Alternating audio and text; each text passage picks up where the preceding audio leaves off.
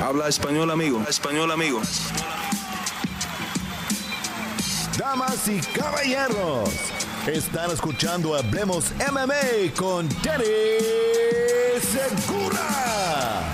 Dani Segura para MMA Junkie. Hablemos MMA aquí con Kelvin Gastelum, que pelea en el evento estelar de este UFC Fight Night que se viene el 17 de abril, este sábado, contra Robert Whittaker. Primero que todo, Kelvin, ¿cómo estás? Y bienvenido a Hablemos MMA. Gracias, aquí estoy muy emocionado, muy contento por la oportunidad que, se va a caer el, sábado, ¿no? Sí, va a ser una, una pelea excelente. Y, oye, eh, tú pediste esta pelea después de tu combate contra Ian Heinisch en febrero. Tú habías dicho, yo quiero ser el reemplazo para esta pelea entre Whitaker y Costa. Eh, ¿por, qué, ¿Por qué pediste esta pelea en específico? A veces vemos peleadores que piden top 5, tal vez en los rankings, ¿no? Pero tú querías este, este matchup específico. Eh, cuéntanos por qué.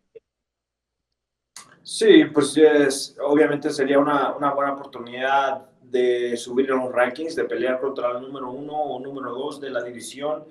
Y la verdad pienso que los, ambos los peleadores son, son peleadores que pues, se lastiman, se lesionan y, es frecuente de que esto pase, ¿no? Especialmente en este deporte. Entonces, dicho y hecho, eh, cayó la pelea, se, se cayó Paulo y, ¿verdad? Solo continué mi entrenamiento, mi entrenamiento de, la última pelea, entonces estamos, ¿verdad? Siguiendo aquí. Sí, y, va a ser un excelente combate. Y oye, eh, obviamente se dio la oportunidad de que, eh, como dijiste, Pablo quedó fuera del combate y vas a pelear contra Whitaker. pero antes de que supieras eso, ¿tenías una preferencia de enfrentarte con Whitaker o Costa? Eh, pues la verdad sí quería la pelea contra Rob y está, ojalá, verdad, ojalá sea contra Rob, pero la verdad no me hubiera importado si fuera contra, contra Pablo también. Este, los dos son muy buenos, los dos son del, del, tope de la división, entonces esa últimamente, eso últimamente es, es mi, mi meta, es subir a los rankings, subir a donde estaba antes y pelear por el título. Claro, sin duda. Y, oye, eh, pues Robert Whitaker, ex campeón, ya no tiene el título, pero viene de una muy buena racha después de que perdió el título contra Adesanya. Ha ganado dos victorias consecutivas sobre nombres muy grandes en la división. Eh, ¿Cómo ves a Whitaker en este momento de su carrera y, qué piensas de él como oponente? Sí, obviamente lo veo muy, muy, muy bien. Eh, técnicamente es muy bueno pero siempre me ha gustado esta pelea solo porque el estilo de, de, peleas de, los, de, ambos nosotros, eh, yo creo que sí sería algo emocionante para los, los, los, fanáticos, ¿no? Yo creo que el estilo que tengo yo, el estilo que tiene Rob, va a ser para una muy, muy buena pelea. Sí, definitivamente. Y, mucho de, la, de lo que se está hablando en los medios y lo que comentan los periodistas y los fans es que si Robert Whitaker llega a ganar este combate, probablemente le viene una pelea de título. Eh, ¿Crees que esta misma situación también debería eh, estar en juego para, para ti? O sea, si ganas este combate, ¿tú deberías ser el siguiente retador al título? Definitivamente, yo creo que si le gano al número uno de la división, pues yo creo, sin duda, el próximo paso sería pelear por el título. Claro, sí. Y yo creo que mucha gente, mucha gente no, no, no, no peleará contra esa decisión, porque yo creo que dimos una muy buena pelea contra el campeón y yo creo que mucha gente quería, quería ver parte 2. Sí, no. Yo personalmente, yo, yo, que, yo quiero ver parte 2, definitivamente una de las mejores peleas que hemos visto a nivel de título, ¿no? Fue increíble.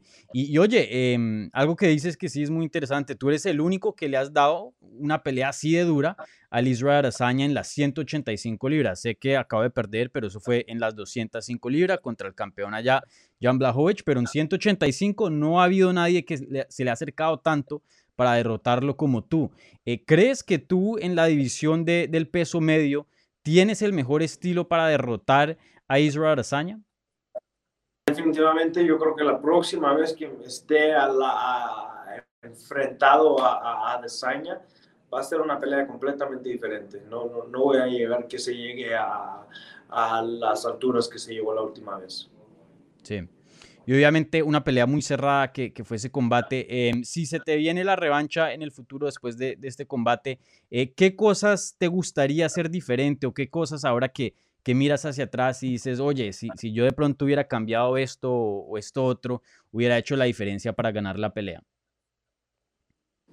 Solo ser más agresivo, ¿verdad? Yo creo que estuve esperando demasiado y no cometer errores. Yo creo que hubo unos, unas cositas donde cometí unos errores y me costó tal vez el round y me costó la pelea. Y solo, solo eso, ¿verdad? Ser casi perfecto. Tengo que pelear perfectamente contra Adesanya para no perder, porque él es muy inteligente, él es muy sabio en, en el combate y él sabe cómo leer bien las peleas y tienes que ser muy inteligente para pelear contra él.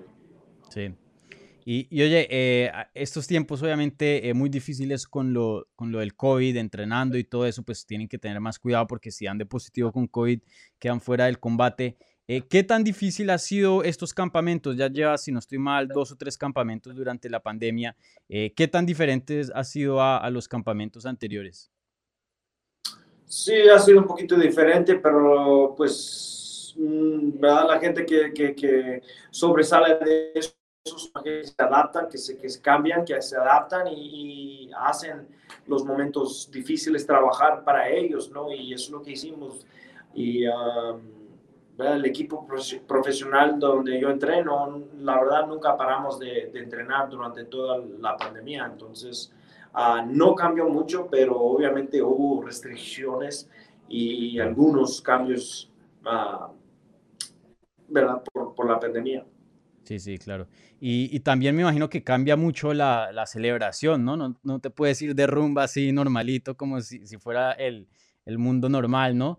Porque muchas cosas están sí, cerradas y hay restricciones, como tú mencionaste. Entonces, eh, ganaste, tuviste una victoria a principios de este año contra Ian Heinisch. Eh, ¿Cómo se celebra una victoria en una pandemia? sí, la verdad es que no nos dejan salir ni dejan a nadie entrar. Entonces tus familiares no pueden venir, tú no puedes salir uh, porque estás en el, en el, en el bubble, ¿no? Sí. Y entonces uh, lo único que, que, hicimos es pedir una, una pizza y, y, y, fui a ver la pelea otra vez y me fui a dormir. Así es que celebré, como que celebré la, la última vez. Sí. ¿Qué, ¿Qué toppings le pones en la pizza? Algo muy básico, una pizza de pepperoni, pero tiene que ser muy buena. Claro, sí, sí, sí. Vale, Kelvin. Bueno, eh, para terminar, algún saludito a la gente latina y al, y al, público hispano que te está apoyando y te va a ver este sábado 17 de abril contra Robert Whitaker. Claro que sí, como siempre estoy, estoy uh, ahí um, representando a los latinos, como siempre, y poniendo la bandera latina encima del mundo, ¿no? Y entonces ahí, estoy uh, contando con, la, con el apoyo de todos ustedes. Bueno, Kelvin, muchísimas gracias por la entrevista y te deseo toda la suerte del mundo este 17 de abril contra Robert Whitaker. Hey, nos vemos.